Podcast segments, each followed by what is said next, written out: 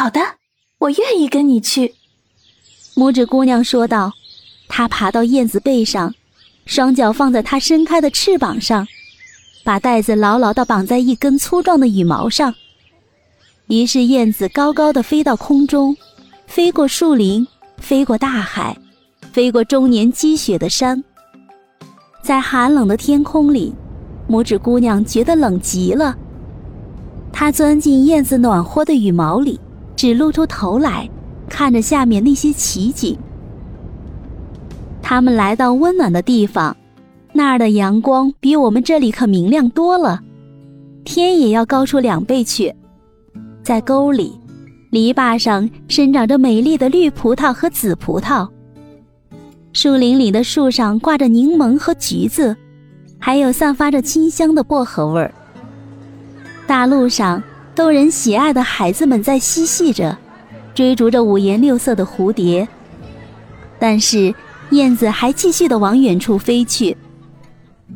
景色越来越秀丽了，在蓝色的湖边。茂密的树下矗立着一座闪闪发光的大理石宫殿，藤蔓绕着高大的柱子往上爬着，在最高处有许多燕子巢，其中有一个就是驮着拇指姑娘那只燕子的。这里就是我的屋子了，燕子说道。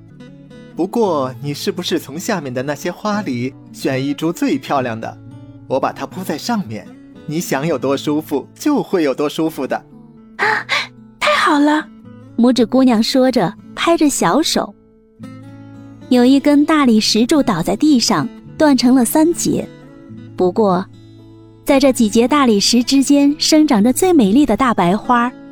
燕子带着拇指姑娘飞了下去，把它搁在一朵花的大花瓣上。拇指姑娘是多么的惊异呀，在花的中间。坐着一个小小的男人，非常的白皙透明，就好像是玻璃做的。一顶非常可爱的金冠戴在他的头上，最明亮的翅膀长在他的肩上。他并不比拇指姑娘高大，他是花的安琪儿。每一朵花里都住着这么一个男人或者女人，不过这一位是他们所有人中的国王。